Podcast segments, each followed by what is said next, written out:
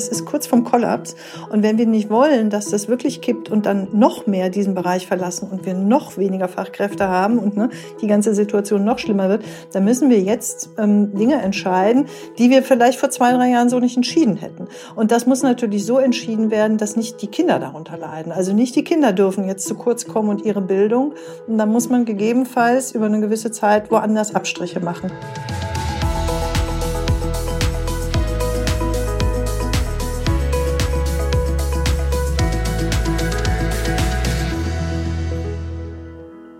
Rund 380.000 Kita-Plätze werden 2023 bundesweit fehlen. Das ist das Ergebnis des aktuellen Ländermonitorings Frühkindliche Bildungssysteme der Bertelsmann Stiftung. Diese Zahlen haben, mal wieder muss man sagen, zu einem großen Echo in der Öffentlichkeit geführt. Heute wollen wir darüber reden, was das bedeutet, warum solche Studien so große Aufmerksamkeit erzeugen und vor allem, was sie bewirken, wie nämlich das Wissen aus diesen Studien die Welt vielleicht ein bisschen besser machen kann. Und damit herzlich willkommen im Podcast Zukunft gestalten der Bertelsmann Stiftung. Jochen Arndt und ich, Malva Zucker, wollen in dieser Folge über die Zukunft der nächsten Generation und wie wir gute Grundlagen für sie in den Kitas dieser Republik schaffen können, sprechen. Dafür haben wir uns zwei Expertinnen eingeladen, die das besonders gut beurteilen können. Ja, richtig. Hallo Malva. Zunächst auch ein herzliches Willkommen von mir. Ganz besonders an unsere Expertin Annette Stein von der Bertelsmann Stiftung und an Maria Theresia Münch vom Deutschen Verein dem traditionsreichen Forum für alle Akteure in der sozialen Arbeit, der Sozialpolitik und dem Sozialrecht. Hallo an euch beide und herzlich willkommen in Richtung Berlin an Frau Münch. Hallo Frau Stein und hallo an Sie und ja, ich freue mich auf das Gespräch. Ja, bevor wir dazu kommen, äh, was wir als Bertelsmann Stiftung mit diesen Studien auch bewirken können, reden wir kurz darüber, was unsere Gäste in ihrem Leben denn selbst schon alles bewirkt haben. Ja, Frau Münch, Sie kommen ursprünglich aus Thüringen. Sie kennen also Deutschland von beiden Seiten und auch als Einheit und auch die Kita-Lage in Ost und West gut. Ja, das äh, stimmt, wobei ich sozusagen aus der Praxis in ostdeutschen Kindergärten schon relativ lange draußen bin, aber meine Ausbildung ist tatsächlich eine, äh, die der einer katholischen Erzieherin in Thüringen und äh, ich bin aber jetzt auch schon seit vielen Jahren im Deutschen Verein für öffentliche und private Fürsorge und da eben auch zuständig unter anderem für das Thema Kindertagesbetreuung. Ja, und Sie haben ja behauptet oder gesagt, dass ich die Kita-Lage in Ost und West relativ gut kenne. Ich äh, beobachte und begleite die Entwicklung in der Kindertagesbetreuung, wie gesagt, jetzt seit mindestens ähm, zehn Jahren aus der Perspektive des Deutschen Vereins. Und ja, nach wie vor, aber da kommen wir vielleicht nachher im Gespräch noch darauf, gibt es ja deutliche Unterschiede in der Kindertagesbetreuungslandschaft zwischen den neuen und äh, zwischen ostdeutschen und westdeutschen Ländern. Ja, Annette, dann kommen wir noch mal einmal zum Standort der Bertelsmann Stiftung, nämlich nach Gütersloh hier. Ja. Ähm, du bist schon seit längerem in der Bertelsmann Stiftung, genauer gesagt seit 26 Jahren, richtig? Ja, das stimmt. Schon eine Art Dinosaurier hier. Magst du noch ein bisschen was zu deiner Person kurz sagen und dich vorstellen? Ja, also ich bin gebürtige Rheinländerin, immer wichtig, auch wenn man in OWL lebt. Schön, ja. Ähm, ich ähm, bin schon in sehr, sehr jungen Jahren eigentlich dazu gekommen, mich für Kinder und Jugendliche zu engagieren. Damals tatsächlich mit einem persönlichen Ehrenengagement in einer äh, Jugendfreizeiteinrichtung, in einem sozialen Brennpunkt. Und das war so ein bisschen der rote Faden auch in meinem ganzen Leben. Beruflich bin ich schon sehr, sehr lange mit Kindern und Jugendlichen beschäftigt in der Bertelsmann Stiftung schon seit über 26 Jahren jetzt. Und vor 20 Jahren haben wir angefangen, den ganzen Bereich frühkindliche Bildung hier in der Bertelsmann Stiftung aufzubauen. Also wir sind jetzt seit gut zwei Jahrzehnten dabei, mit dem Ziel immer, dass wir eine gute Qualität in der frühkindlichen Bildung entwickeln wollen, mit befördern wollen, weil wir wissen seit über 20 Jahren, dass nur eine gute Kita auch ähm, eine gute Bildungsgrundlage für Kinder äh, schaffen kann und eben eine gute Entwicklung befördern kann. Und deswegen ist das das, was wir seit 20 Jahren in diesem Bereich machen und was uns motiviert. Ja, super. Ähm, dann sind wir eigentlich schon beim Thema. Vielleicht könntest du einmal äh, die wichtigsten Ergebnisse des Ländermonitorings frühkindliche Bildungssysteme zusammenfassen und vor allen Dingen, ich hatte es ja gerade am Anfang gesagt, der Mangel an Fachkräften. Was wird das, was bedeutet das konkret für die Kinder und auch für uns als Gesellschaft? In Deutschland haben Kinder ja schon seit einiger Zeit ab dem ersten Geburtstag einen Rechtsanspruch auf eine Kindertagesbetreuung, entweder in der Kita oder in der Tagespflege. Und damit dieser im kommenden Jahr auch erfüllt werden kann, fehlen 380.000 Plätze in Deutschland. Um die zu schaffen, müsste man zusätzlich 100.000, also ungefähr 100.000 zusätzliche Fachkräfte anstellen. Das würde auch enorm viel Geld kosten. Es müsste darüber hinaus aber auch noch dringend die Qualität verbessert werden. Damit wir kindgerechte Personalausstattung in Kitas hatten, wären weitere 300.000 Erzieherinnen nötig. Die Zahlen machen sehr schnell klar, dass es eigentlich unmöglich ist, so kurzfristig ausreichend gut qualifizierte Fachkräfte zu finden. Und deswegen ist heute schon klar, dass im kommenden Jahr viele Kinder ihres Rechts auf eine frühkindliche Bildung eigentlich beraubt werden. Das wird ihnen nicht gewährt. Und das, obwohl wir wissen, wie wichtig eine gute frühkindliche Bildung ist, wenn wir Chancengerechtigkeit ermöglichen wollen und eben allen Kindern gute Bildungs- und Entwicklungschancen geben wollen, die unabhängig von ihrer Herkunft und auch von ihrem Wohnort sind. Mhm. Für die Eltern kann das übrigens diese fehlende Betreuung natürlich auch deutliche Probleme bedeuten. Das heißt, sie können beruflich, aber auch finanzielle Schwierigkeiten bekommen. Das trifft meistens dann die Mütter. Es ist aber auch, muss man sagen, für uns als Gesellschaft ähm, ein, eine sehr kritische Situation, weil eine erfolgreiche Bildungskarriere, die eben früh schon beginnt, auch positive Erträge für eine Gesellschaft und eine Demokratie hat. Und wenn wir eben so vielen Kindern diesen Zugang, den frühen Zugang äh, verwehren, dann heißt das auch, wir müssen mit negativen ökonomischen Effekten rechnen, mal abgesehen davon, dass auch der soziale Zusammenhalt und die Demokratie in einer Gesellschaft ja davon abhängig sind, dass alle teilhaben können. Und das fängt eben sehr früh an. Insofern ist es ein sehr problematischer Befund, den wir da haben. Ja. Aber ein wichtiger Befund halt, ähm, dass wir das als Bertelsmann Stiftung ja äh, immer wieder aufzeigen. Und Annette Malva hat es eben am Anfang gesagt, das hat wieder eine sehr breite öffentliche Reaktion ausgelöst, ähm, dieses Monitoring. Und ähm, ich würde gerne mit Maria Theresia Münch kurz darüber reden, ob Sie, Frau Münch, haben Sie damit gerechnet, dass es so ein breites Echo auf dieses Thema gibt? Und wie ist es bei Ihnen im Verein? Äh, haben Sie da auch immer wieder die Erfahrung gemacht, dass gerade dieses Thema die Öffentlichkeit besonders interessiert? Ähm, also, ich würde das, glaube ich, ein bisschen unterscheiden wollen. Ich glaube, in der Fach, in der Fachpolitik ähm, stoßen die Ergebnisse der Bertelsmann Stiftung tatsächlich auf ein enorm hohes Echo. Ähm, also auch des Ländermonitorings. Ich glaube, in der gesellschaftlichen Öffentlichkeit nur bedingt. Mhm. Aber ähm, in der Fachöffentlichkeit in jedem Fall. Also da bin ich, äh, war ich also nie, ja, überrascht. Also ich habe darauf gehofft, dass es eine hohe Resonanz bekommt, ähm, mhm. weil nämlich angesichts der multiplen Krisen die Kindertagesbetreuung jetzt aktuell, eigentlich auch schon vor der Pandemie und vor dem Krieg und dieser ganzen äh, Krisensituation ja schon ich würde sagen, teilweise am Limit gearbeitet hat, aber jetzt eben noch mal mehr. Und mhm. umso wichtiger sind dann auch die Ergebnisse der Bertelsmann Stiftung, die sich meines Erachtens durchaus einreihen in andere Studien. Wobei, wie gesagt, die Bertelsmann Stiftung ja schon mhm. sehr frühzeitig, schon seit vielen, vielen, vielen Jahren auf die Situation in der Kindertagesbetreuung auf, aufmerksam macht. Und ähm, ich glaube, soweit ich das beurteilen kann, war sie auch die erste Organisation, die das in dieser umfassenden Art und Weise, wie sie es tut, gemacht hat. Und das ist wirklich zu begrüßen. Und es ist für uns, mhm. Sie fragten auch, wie das im deutschen Verein diskutiert wird. Also in den Gremien muss ich gestehen, eher seltener, aber bei unseren Mitgliedsstrukturen in jedem Fall. Also ne, der Deutsche Verein, Mitglieder sind da zum Beispiel die kommunalen Spitzenverbände und die Länder und die Spitzenverbände der freien Wohlfahrtspflege. Mhm. Und natürlich achten die sehr darauf, was äh, seitens des Ländermonitorings da äh, plötzlich das Licht der Welt erblickt oder eben weniger plötzlich, weil die Entwicklungen sind ja im Grunde schon seit vielen Jahren bekannt. Und manchmal beobachte ich äh, so ein bisschen also dann äh, Pressestellen in den, in den Bundesländern, die stellen sich dann schon auf und ähm, versuchen dann Rechtfertigungsstrategien zu entwickeln, warum das jetzt noch nicht so richtig funktioniert, wie es die Bertelsmann Stiftung eigentlich auch vorgeschlagen hat. Mhm. Also da ist immer ein relativ großes Rumoren bei den Ländern, aber auch bei den äh, Trägern der öffentlichen und freien Jugendhilfe. Mhm. Und ich selber nutze die Ergebnisse regelhaft, ähm, zum Beispiel, wenn wir Stellungnahmen zu aktuellen Gesetzgebungsprozessen im Bereich der Kindertagesbetreuung ähm, ähm, herausgeben beziehungsweise uns zu bestimmten Gesetz Gesetzgebungsverfahren positionieren. Da sind mir die Zahlen der Bertelsmann Stiftung auch immer ein, ein, eine gute Grundlage.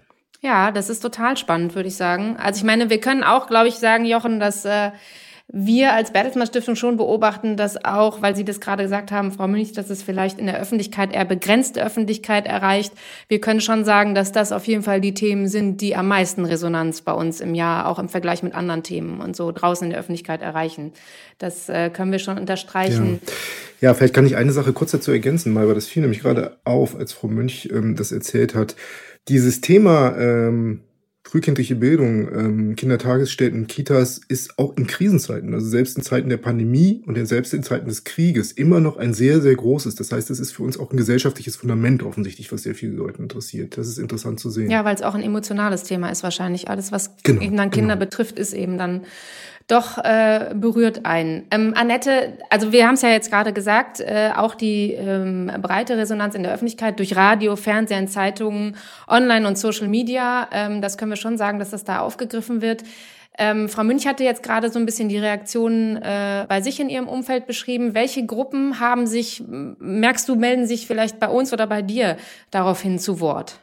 Das ist tatsächlich eine sehr breite und auch unterschiedliche Zielgruppen, die sich bei uns melden. Also es sind die, die auch äh, Marie-Theresia Mönch gerade angesprochen hat, Kommunen beispielsweise, insbesondere Kommunen nutzen natürlich auch die Ergebnisse, die wir ähm, zutage fördern, um mit Ländern und Bund auch ähm, zu verhandeln und um mehr Unterstützung zu, äh, zu bitten, weil sie ja vor Ort die Kitas sozusagen ne, aufstellen, einrichten müssen. Aber sie können das natürlich nicht alleine irgendwie machen. Also Kommunen gehören regelmäßig dazu, genauso wie die Träger ähm, der Kitas. Ähm, es sind aber auch beispielsweise die Fachschulen, die die Fachkräfte ausbilden, die sich auch dieses Mal sehr bei uns gemeldet haben ähm, und äh, denen ja einerseits die Lehrkräfte fehlen, die sie für die Ausbildung brauchen. Also es gibt viel zu wenig Berufsschullehrkräfte, ähm, um auszubilden. Und außerdem haben sie sich aber auch gemeldet, um darauf hinzuweisen, dass sie zum Beispiel auf den Kosten für die Ausbildung sitzen bleiben. So, also was zum Teil auch überhaupt nicht bekannt ist, glaube ich dass die Fachschulen, die die ErzieherInnen ausbilden, selber auch investieren müssen in diese Ausbildung, das nicht komplett refinanziert bekommen. Ähm, es sind aber auch die Fachverbände und auch einzelne Kita-Fachkräfte, die sich bei uns melden, die zum Teil sehr emotional auch berichtet haben, dann nach dem, was wir veröffentlicht haben, also quasi so das Lebendbild dazu gegeben haben, wie schwierig die Situation für sie ist und es ist regelmäßig Politik, wobei man dazu sagen muss, dass die sich nicht bei uns melden, sondern wir sehen nur, dass sie die Ergebnisse nutzen. Wir haben in den Jahren, letzten Jahren, weil wir ja schon lange ähm, auch dieses Ländermonitoring machen, das sind auch schon über 15 Jahre und alle paar Jahre lassen wir das mal sehr intensiv evaluieren. Und daher wissen wir, dass in allen 16 Bundesländern die Ergebnisse aus unserem Ländermonitoring genutzt werden, um Anhörungen zu machen. Das heißt, mal von der Opposition, mal von der Regierung, das ist unterschiedlich, ne, werden diese Ergebnisse genutzt, um kleine Anfragen zu machen im Landtag, um Stellungnahmen zu erbitten. Mhm. Und insofern ähm, merken wir, dass das eigentlich durch alle Ebenen geht. Und was wir schon auch merken, ist, dass ähm, es davon abhängig ist, wie stark in den Medien und damit in der breiten Öffentlichkeit unsere Ergebnisse aufgegriffen werden, weil gerade die politischen Akteure reagieren natürlich mehr, mhm. wenn es auch Thema in den breiten Medien für die breite Öffentlichkeit ist. Also der Diskurs auf der fachlichen Ebene, der ist eigentlich inzwischen vorprogrammiert, der ist gewiss. Ja. Und wie stark sich dann Politik damit beschäftigt, ist auch davon abhängig, wie breit die Medienlandschaft die Ergebnisse aufgreift. Das gehört also zusammen, die beiden, ja. die beiden Punkte. Dankeschön, Annette, nochmal für die Einschätzung. Und ich würde gerne zu Frau Münch nochmal weitergehen, fragen, das, was Annette Stein gerade erklärt hat, dass also Reaktionen aus der Politik kommen auf Bundes- und Landesebene, aus der Regierung und der Opposition. Was bedeutet sowas auch für Sie, also für den Deutschen Verein, für die Akteure im Sozialwesen, wenn sich Politik mit solchen Dingen beschäftigt? Äh, wendet sich dann manchmal etwas zum Besseren oder sind das doch noch sehr lange Wege und sehr dicke Bretter? Also wenn ich ehrlich bin, sind es immer noch sehr lange Wege und sehr Drehbretter, die da gebohrt mhm. werden müssen. Das sieht man. Das vermutete ich, ja. das sieht man jetzt alleine bei der Debatte um das sogenannte ähm, Gute Kita-Gesetz 2 oder das Gesetz zur Verbesserung der Qualität und äh, der Teilhabe in der Kindertagesbetreuung was ich immer wieder frustrierend finde, also es ist eigentlich äh, unisono klar, dass die Kindertagesbetreuung oder Kindertageseinrichtungen, Kindertagespflegestellen die ersten Bildungsorte außerhalb der Familie sind. Und welche Bedeutung die Kindertagesbetreuung auch für die, ne, wie Frau Stein schon sagte, für die Bildungskarriere in Anführungszeichen haben. Und dennoch, wenn man sich äh, allein zum Beispiel die, die Haushaltsgröße anguckt, äh, die für die Kindertagesbetreuung für eine gute Qualität zur Verfügung gestellt wird im Vergleich zu anderen Haushaltsposten im Bundestag, das gilt auch sicherlich für die Landtage, ähm, dann ist es schon frappierend, ähm, dass äh, ich, also es ist ein, es war ein schlechtes Beispiel, aber mir fällt gerade kein besseres ein, ne, die 100 Milliarden, Milliarden für die Bundeswehr mhm. und äh, noch nicht mal zwei Milliarden oder noch nicht mal vier Milliarden für zwei Jahre für den Bereich der Kindertagesbetreuung. Ja. Ja, ist ein interessantes Beispiel. Mhm. Ja, also ich, ich sag mal, ich finde es immer ein bisschen schwierig, so verschiedene Haushaltsposten gegeneinander aufzuwägen, aber trotzdem möchte ich mal die Relation klar machen. Dimension wird da Und genau, und, ähm, und deswegen finde ich, ähm, ja, es ist ja bei der Politik durchaus bekannt und angekommen, aber auch in dem, was ich vorhin gesagt habe, äh, beispielsweise hat der Deutsche Ethikrat jetzt aktuell ähm, gerade Ad-Hoc-Empfehlungen zur, äh, äh zur Bewältigung, also mit Blick auf Kinder und Jugendliche herausgegeben. Und sie haben sehr wertvolle Empfehlungen herausgegeben, nämlich insbesondere das, was auch zum Beispiel den Ländermonitor aussetzt, äh, auszeichnet, nämlich einen systemischen Blick auf die Situation der Kinder und Jugendlichen zu richten. Mhm. Allerdings fällt mal wieder die Kita weg. Also der Fokus liegt tatsächlich dann vor allen Dingen auf den Kindern und Jugendlichen, die bereits in der Schule sind. Und das finde ich, das meinte ich davon, zwar erfährt es sicherlich eine gesellschaftliche Aufmerksamkeit, aber im Grunde fängt Kindheit bei vielen erst mit der Schule an. Und das, was vor der Schule passiert, wie essentiell und wie wichtig das ist, wird zwar gesagt, aber in der Umsetzung dessen, dass sich die Situation in der Kindertagesbetreuung verbessern soll, finde ich, passiert einfach noch zu wenig. Oh Mann, das sind vielleicht doch ein bisschen mhm. ernüchternde Einschätzungen. Ähm, Annette, hast du denn vielleicht auch irgendeine überraschende Reaktion oder vielleicht sogar positive?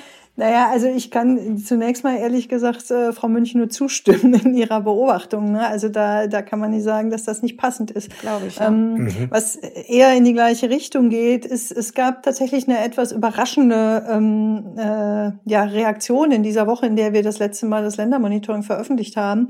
Ähm, es gab fast zeitgleich eine Veröffentlichung einer Kompetenzvergleichsstudie im Schulbereich. Ähm, äh, die haben vielleicht auch alle noch im Kopf, nämlich also in der äh, unmittelbar eigentlich, äh, bevor wir unsere Ländermonitoring-Veröffentlichungen also über das über den Kita-Bereich gemacht haben, gab es im Schulbereich den desaströsen Befund, dass äh, erneut äh, die Kompetenzen von Grundschulkindern noch geringer sind, als sie das zuletzt waren und das eben auch gezeigt hat, dass die Corona-Zeit gerade die Kinder massiv benachteiligt hat, die ohnehin schon eine Benachteiligung haben, weil sie zu Hause vielleicht nicht so gut gefördert werden können, nicht so viel Raum haben entsprechend. Ne? So, also die benachteiligten Kinder sind, sie sind jetzt doch noch mal deutlich schlechter sozusagen in den Kompetenzvergleich gewesen. Und das Irritierende war für mich in dieser Woche mhm. dann ausgerechnet aus der Ecke der Schulpolitik ähm, so etwas wie eine Kita-Pflichtforderung dann zu hören. Als Reaktion auf die ne, schlechten Kompetenzen im Grundschulbereich. Okay. Und nicht sozusagen als erstes mal über tatsächlich auch Schuleveränderungen nachzudenken, sondern zu gucken, naja, wer kann das denn jetzt richten? Und das war schon mhm. irgendwie irritierend, auch weil wir ja deutlich gemacht haben bei der letzten Veröffentlichung, dass Kitas quasi vom Kollaps stehen. Das hat äh, Frau Münch vorhin gesagt. Ne? Also wir mhm. haben ja. eine Situation, die wirklich ähm, alarmierend im Augenblick ist und wo die Gefahr besteht, dass die ohnehin zu wenigen Fachkräfte jetzt auch noch massiv abwandern werden, wenn sich nicht wirklich zeitnah etwas verändern kann und wenn, ne, also wenn sich auch nicht die Perspektive auftut, dass es sich lohnt, in diesem Bereich zu bleiben. Also die stehen wirklich kurz vorm Aus. Und in so einer Phase so eine Forderung zu bekommen. Ähm, also mhm. Also die würde ja bedeuten, dass äh, entsprechend Fachkräfte auch da sein müssen. Wenn wir sagen, es fehlen knapp 400.000, gleichzeitig kommt von der anderen Politikecke, ähm, äh, ihr müsst jetzt noch mehr machen, außer muss eine Kita-Pflicht sein, das ist schon irritierend gewesen. Also Annette, das, das finde ich total mhm. interessant, auch nur, damit ich es richtig verstehe, vielleicht noch einmal zusammengefasst. Eine Kita-Pflicht wäre deshalb schlecht, weil es gar nicht darum geht, dass Eltern ihre Kinder nicht in die Kita bringen wollen, sondern weil es schon jetzt nicht genug Plätze gibt, in die sie bringen könnten. Insofern kann es nichts bringen. Habe ich richtig verstanden? Genau, also zum einen ist mhm. das, also ich würde das als ein Ablenkungsmanöver tatsächlich okay, bezeichnen ja, wollen, mhm. weil äh, ich kann natürlich eine Kita-Pflicht fordern, die kostet sogar erstmal nichts, ne? Also es ist fast kostenneutral. Mhm. Und ich verlagere ja die Verantwortung auf die Eltern, weil und dahinter steht ja vermeintlich der Vorwurf, ehrlicherweise. Äh, es liegt an den Eltern, dass die Kinder nicht da sind. Faktisch ist es mhm. aber ja so, dass der Staat und ähm, ne, die, ähm, äh, die Organisation überhaupt nicht sein Recht oder seiner Verpflichtung nachkommt, diesen Rechtsanspruch, den Kinder ja haben, einzulösen, weil es fehlen ja 400.000 Plätze. So, also das, das heißt, ich komme da mit einer Scheindebatte, die überhaupt nicht den Kern trifft. Und man muss dazu sagen, ähm, das ist ein Irrglaube zu glauben, dass über eine Kita-Pflicht sich äh, an dieser Situation was verändert. Das ist ja ein freiwilliger Bereich und 96 Prozent aller Kinder sind, bevor sie in die Schule kommen, in der Kita. Also daran sieht man mhm. ja schon, trotz einer freiwilligen Geschichte ist, sind quasi fast alle da. Und die, die nicht da sind, das sind jetzt nicht unbedingt nur diejenigen, die ähm, äh, das nicht wertschätzen, sondern das sind zum Teil auch Akademikerfamilien, die ganz bewusst sagen, ich möchte, dass mein Kind, solange es in die Pflichtveranstaltung Schule kommt, noch möglichst viel Zeit mit mir verbringt. Also es gibt ganz unterschiedliche Gründe, warum dieser kleine Teil am Ende nicht kommt. Und der entscheidende Punkt ist, wir haben nicht genügend Plätze. Und deswegen, ne, also würde eine Kita-Pflicht das Problem nicht lösen. Dadurch bekomme ich nicht die ausgebildeten Fachkräfte, die ich brauche. Sehen Sie das auch so, Frau Münch? Das sehe ich definitiv auch so. Also diese Forderung ist mehr als absurd. Okay. Ne, abgesehen von der Beteiligungsquote, die extrem hoch ist, muss man sich das mal vorstellen. Also eine Durchsetzung der Kita-Pflicht würde bedeuten, also bei dem Promillebereich von Kindern, die da nicht in der Kita sind, würde bedeuten, dass die Polizei vor der Haustür steht. Also das muss man sich mal äh, ausmalen, was das dann in Konsequenz bedeuten würde, wenn so eine Kita-Pflicht kommen würde. Und wie gesagt, da, da teile ich die Einschätzung von Frau Stein wirklich. Das ist ein wirkliches Ablenkungsmanöver und eine Scheindebatte und soll davon ablenken, wie auch Schule sozusagen sozusagen äh, eben bislang nicht in die Lage versetzt wurde, auf, äh, ich sag mal, soziale Bedarfslagen ihrer Schüler und Schülerinnen reagieren zu können. Und das mhm. wird sozusagen wird zurückverlagert in die Kindertageseinrichtungen und mhm. ähm, und jetzt fängt nicht also nicht nur die Kita-Pflicht ist sozusagen in der Diskussion, sondern beispielsweise auch, das hat ja auch der IQB Bildungsbarometer ja gezeigt, eben ähm, äh, dass äh, sozusagen äh, die, die Grundkompetenzen wie Sprachen, Sprechen, Lesen, Schreiben und so weiter nicht vorhanden seien bei den Kindern, die in die Schule kommen und verkennt aber dabei gleichzeitig, dass auch eine sprachliche Bildung nicht einfach nur durch Sprachstandsfeststellungsverfahren ähm, und durch individuelle Fördermaßnahmen besonders erfolgreich ist, sondern was eine sprachliche Bildung äh, ähm, wirklich erfolgreich macht, das sieht man beispielsweise jetzt an diesem Vorlesetag. Also es geht darum, dass auch Erzie äh, dass auch Eltern in ihrer Erziehungs- und ich sage auch Bildungskompetenz gestärkt werden, dass sie mit den Kindern kommunizieren, dass sie mit den Kindern lesen oder ihnen vorlesen mhm. und dass auch insgesamt der Sozialraum viel stärker in den Blick genommen werden muss und dass man nicht sozusagen in, in einer Schublade sozusagen nur versucht, einen Bildungsbereich äh, zu stärken. Und das finde ich, dass da muss man, müssen wir als Community in der Kindertagesbetreuung zurzeit wirklich höllisch aufpassen, dass da nicht so eine sukzessive Verschulung von Kindertagesbetreuung passiert. Als, als Reaktion auf eine, auf eigentlich auf eine, ich sag mal, eine Fehlsteuerung im Schulbereich. Mhm. Was wäre denn ein sinnvolles Vorgehen von Politik, wenn man jetzt mal die Dinge nicht ernst nimmt, die wir gerade besprochen hatten, die, die das ganze Problem nicht äh, auf den Punkt bringen? Also ich kann ja mal anfangen. Also ich denke, was wirklich klar ist heute, ist das große Problem, wir haben zu wenig Personal. Und das gilt eben nicht nur für die Kindertagesbetreuung, das gilt ja für Schule gleichermaßen. Ne? Also wir mhm. haben ja den nächsten Rechtsanspruch, der von Politik aus entschieden worden ist. Es ist schon jetzt völlig klar, dass der nicht umsetzbar ist, weil wir zu wenig Personal haben. Und insofern hilft es auch nicht sozusagen nebeneinander, am Ende noch gegeneinander da zu arbeiten, sondern wir brauchen gemeinsame Strategien und ein gemeinsames Vorgehen, ähm, um dieses Kernproblem von zu wenig ähm, pädagogischen Fachkräften eigentlich schließen zu können. Und ähm, darauf müsste wirklich der Fokus liegen und, zwar, und dann gemeinsam daran arbeiten. Es ist allerdings auch klar, wenn wir jetzt mal so, insbesondere auch nochmal auf die Kindertagesbetreuung gucken, ähm, diese Personallücke, die wir jetzt haben, die wir ja nochmal gerade deutlich gemacht haben, die schließen wir nicht von einem aufs andere Jahr. Das ist unmöglich. Mhm, und das bedeutet, wir müssen sowohl kurzfristige Dinge fürs Jetzt entscheiden, aber auch mittelfristig und langfristig Strategien entwickeln. Und um diese kurzfristigen Strategien jetzt ähm, aufzubauen, muss auch wirklich Politik gemeinsam mit den Trägern von Kitas, aber auch unter Beteiligung der Eltern darüber sprechen, was im Augenblick auch mal wegfallen kann. Also es ist wirklich so, wie wir das vorhin gesagt haben, es ist kurz vom Kollaps. Und wenn wir nicht wollen, dass das wirklich kippt und dann noch mehr diesen Bereich verlassen und wir noch weniger Fachkräfte haben und ne, die ganze Situation noch schlimmer wird, dann müssen wir jetzt ähm, Dinge entscheiden, die wir vielleicht vor zwei, drei Jahren so nicht entschieden hätten. Und das muss natürlich so entschieden werden, dass nicht die Kinder darunter leiden. Also nicht die Kinder dürfen jetzt zu kurz kommen und ihre Bildung. Und dann muss man gegebenenfalls über eine gewisse Zeit woanders Abstriche machen. Und gleichzeitig muss man dafür Sorge tragen, dass die Fachkräfte, die jetzt im System sind, auch dabei bleiben. Das heißt, die brauchen Perspektiven, die für sie verbindlich sind. Also wir brauchen, mhm. und da sind wieder Bund und Länder und auch Kommunen gefragt, gemeinsame Vereinbarungen, zum Beispiel sowas wie Stufenpläne, die wirklich verbindlich sind und die beschreiben, wie in den nächsten Jahren ein Aufwuchs möglich ist. Der muss natürlich mit finanziellen Mitteln hinterlegt sein, so dass man auch glauben kann, es lohnt sich jetzt hier noch dabei zu bleiben, weil in zwei, drei Jahren wird dann die Situation auch besser. Und mhm. das brauchen wir wirklich und wir brauchen es gemeinsam. Also wir brauchen es übergreifend über die Ebenen, eben Bund, Länder, Kommunen, Träger. Wir brauchen es aber auch über die Bildungsbereiche. Ne? Also der, die Kita-Politik und die Schulpolitik muss gemeinsam ähm, und abgestimmt miteinander Strategien entwickeln. Ja, also vor dem Hintergrund eines allgemeinen Fachkräftemangels ist das schon eine ganz schön große Herausforderung, glaube ich. Was denken Sie denn, Frau Münch, was jetzt wichtig wäre und wie auch auf Dauer gute frühkindliche Bildung möglich wäre? Also ich teile die Einschätzung von Frau Stein zu 100 Prozent. Also es braucht eine gemeinsame Strategie und weitgehend verbindlich. Also ich meine, ich spreche aus der, Deutsch, aus der Perspektive des deutschen Vereins und wir haben eine föderale Struktur.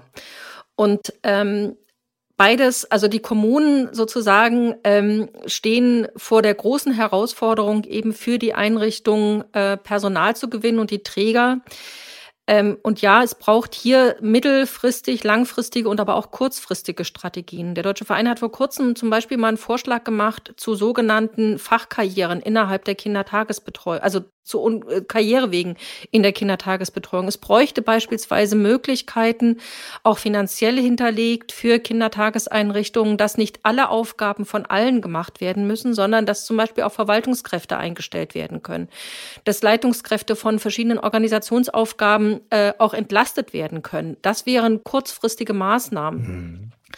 Aber gleichzeitig braucht es eben auch wirklich eine gemeinsame Debatte. Also im, ähm, im Vorfeld des ersten sogenannten Gute-Kita-Gesetzes gab es ja mal so einen langen, wirklich guten Diskussionsprozess zwischen allen Ebenen unter Beteiligung von Elternverbänden.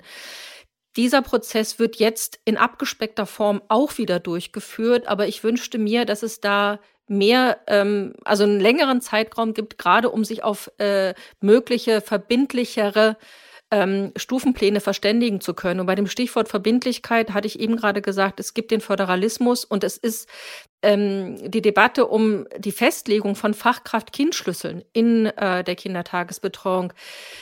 Da muss ich gestehen, wenn ich ehrlich bin, ich bin noch nicht äh, davon überzeugt, dass uns das gelingen wird, dass für die Kindertageseinrichtungen feste Fachkraft-Kindschlüssel festgelegt werden können, einfach weil wir ein föderaler Staat sind und weil die Situation in der Kindertagesbetreuung extrem unterschiedlich ist. Aber was ich gut fänden würde, dass trotzdem ein Stufenplan mit zwischen Bund und Ländern vereinbart würde, dass man ein bestimmtes Ziel bald erreichen sollte, nämlich wirklich eine bessere Personalsituation. Mhm.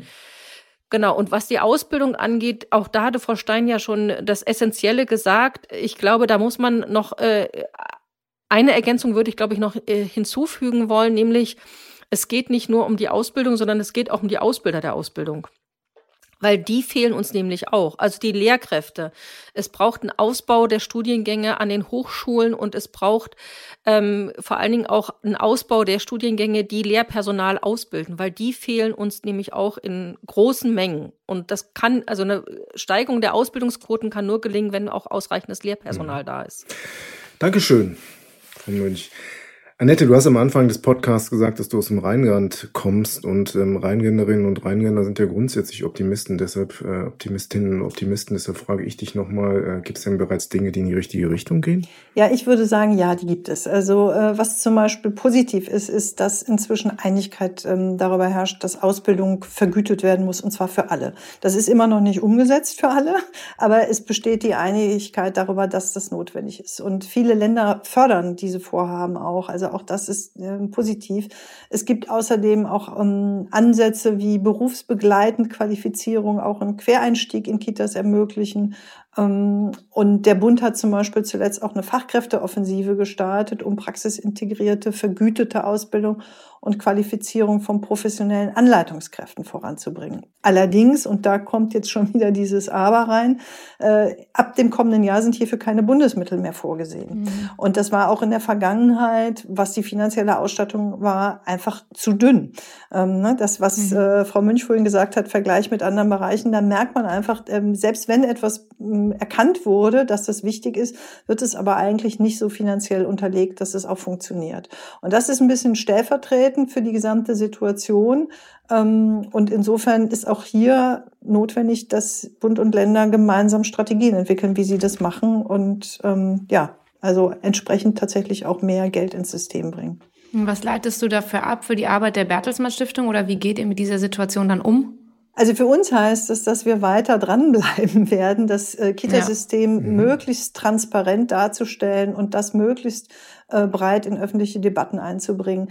Denn ich meine, wir haben mehrmals jetzt von dem dicken Brett äh, und dem langen Weg äh, gesprochen. Der ist weiterhin lang. Wir können aber auch da jetzt positiv vielleicht gedacht mal zurückgucken. Wir mhm. haben da schon einiges geschafft in den letzten Jahren. Also ähm, wir haben ja gleichzeitig auch eine fast eine, also 60 Prozent mehr Personal in den letzten zehn Jahren in das System reinbringen können, als es vorher war. Was aber gleichzeitig mit einem massiven Anstieg an Nachfrage auch einhergegangen ist. Ne? Deswegen mhm. haben wir eben immer noch nicht äh, das erfüllt, was Eltern brauchen und was für Kinder notwendig ist. Aber da ist auch schon viel passiert und das reicht nur leider nicht. Und ähm, insofern machen wir weiter, weil ähm, ich sehen kann über die lange Zeit, dass wir immer wieder das gleiche Thema reinbringen, dass es kindgerecht sein muss, was wir da anbieten und dass nur eine gute Qualität auch wirklich den Nutzen bringt. Ähm, das wird nicht von einem aufs andere Jahr umgesetzt, aber wir verändern dadurch schon über lange Sicht. Insofern ist es für uns eine Motivation, weiterzumachen, auch immer wieder und immer wieder darauf hinzuweisen, was brauchen denn Kinder, damit es wirklich eine gute Entwicklung und Bildung gibt. Danke, Annette. Gehen wir doch in den letzten Minuten dieses Podcasts nochmal kurz weg von den langen Wegen und den dicken Brettern und fragen ein bisschen nach den Wünschen, nach den Idealen. Frau Münch, gibt es für Sie ein Ideal, wie Wissenschaft, Politik und die sozialen Akteure zusammenarbeiten sollten, um die Zukunft der nächsten Generation durch gute frühkindliche Bildung zu sichern? Gibt es sowas? Also mir ist jetzt spontan bei Ihrer Frage das Bild äh, für die Entwicklung, Erziehung, Bildung, Betreuung eines Kindes braucht es ein ganzes Dorf eingefallen. So. ähm, und ich würde jetzt mal sagen, das Dorf wäre Wissenschaft, Politik, soziale Akteure, so, ne, dass die sich mhm. tatsächlich ähm, zusammenschließen und gemeinsam ein gemeinsames, gutes Bild vom Kind und von dem, was das, was das Kind erwarten kann von einer guten, qualitativen, frühkindlichen Bildung, Betreuung und Erziehung. Ähm, was ich mir wünschen würde, wäre, dass, ähm, ja, also dass es weniger um parteipolitische äh, Taktierereien ginge, sondern dass es wirklich um die Sache gehen würde. Was ich mir wünschen würde, dass noch viel stärker tatsächlich ein Austausch zwischen Wissenschaft, Praxis und Politik passieren würde. Da ist im Grunde dieser Diskussionsprozess im Zuge der gesetzlichen Entwicklung in dem Bereich, finde ich, schon ein guter Anfang gemacht. Und ich möchte nur noch mal dran erinnern, eigentlich haben sich Bund, Länder wie auch Kommunen auf ein gemeinsames Agreement verständigt, nämlich mit dem Zwischenbericht ähm, frühe Bildung weiterentwickeln und finanz auskömmlich finanzieren. Da steht eigentlich drinne, was sozusagen passieren muss. Und es gibt dieses Agreement. Und ich würde gerne das auch wieder in Erinnerung rufen, ähm, damit es tatsächlich gelingen kann, eine qualitativ hochwertige Kindertagesbetreuung zu gestalten, gemeinsam mit den Eltern und für die Kinder. Und dein Ideal, Annette? Ja, das kann ganz gut, schließt ganz gut an an das Bild, was äh, Frau Münch gerade gemacht hat von dem Dorf. Also mein Ideal wäre, was ich vorhin schon ähnlich gesagt habe, dass alle Akteure, die ähm, Verantwortung haben für die Gestaltung von Systemen wie ne, frühe Bildungssysteme, dass sie vom Kind aus, von den Interessen und Bedarfen der Kinder ausdenken. Das heißt, dieses Dorf äh, hat sozusagen einen gemeinsamen ein Kern oder ein Herz, auf das es guckt. Und das sind wirklich die Belange von Kindern und Jugendlichen und in dem Fall, wenn es um Kitas geht, eben von, von den jungen Kindern und davon ausgehend äh, zu entscheiden, wie sie zusammenarbeiten, was sie machen müssen. Wenn das die oberste Maxime ist, dann bin ich sehr sicher, dann werden wir nach und nach, nicht von, nicht zu schnell. Ne? Also das, äh, das wird nicht funktionieren. Also zu schnell kann nicht sein, aber also wir werden Zeit brauchen. Aber das wäre mein Ideal, dem, dem Bild zu folgen. Und davon sind wir noch wirklich weit weg, weil es gibt natürlich immer Zielkonflikte, die von unterschiedlichsten Themen her kommen können. Ne? Die Eltern können andere, die Wirtschaft kann andere äh, Fragestellungen haben. Äh, so. Aber wenn alle sagen, am Ende ist unser Ausgangspunkt ist das, was Kinder und Jugendliche brauchen, dann werden wir im positiven Sinne uns weiterentwickeln können. Und das wäre mein Ideal. Ja, das hört sich doch gut an. Dann bleiben wir, glaube ich, mit dem Bild eines Dorfes, das sich um die Erziehung eines Kindes kümmert an diesem Punkt und danken ganz, ganz herzlich Frau Münch. Vielen Dank nach Berlin und Annette, vielen Dank nach Gütersloh. Das war, glaube ich, ganz spannend und es ist eben wichtig, wirklich zu sehen, dass das System per heute wahrscheinlich fast vor einem Kollaps steht und dass es wirklich, wirklich wichtig ist, dass diese Kräfte dieses Dorfes sich jetzt zusammentun, um diesen Kollaps abzuwenden und auf Dauer was Vernünftiges hinzukriegen. Vielen Dank euch beiden. Sehr gerne. Gerne. Auch von mir vielen Dank an, ähm, an euch alle und ähm, ja, Jetzt kommt natürlich das, was immer kommt. Ähm, ihr könnt uns überall dort hören, wo es Podcasts gibt und wir freuen uns, wenn ihr auch beim nächsten Mal wieder reinhört in den Bertelsmann Stiftung Podcast Zukunft gestalten.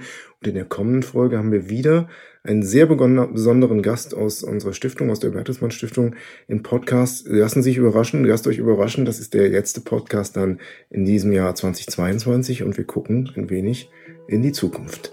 Alles Gute an alle. Danke. Tschüss. Tschüss. Tschüss. Tschüss.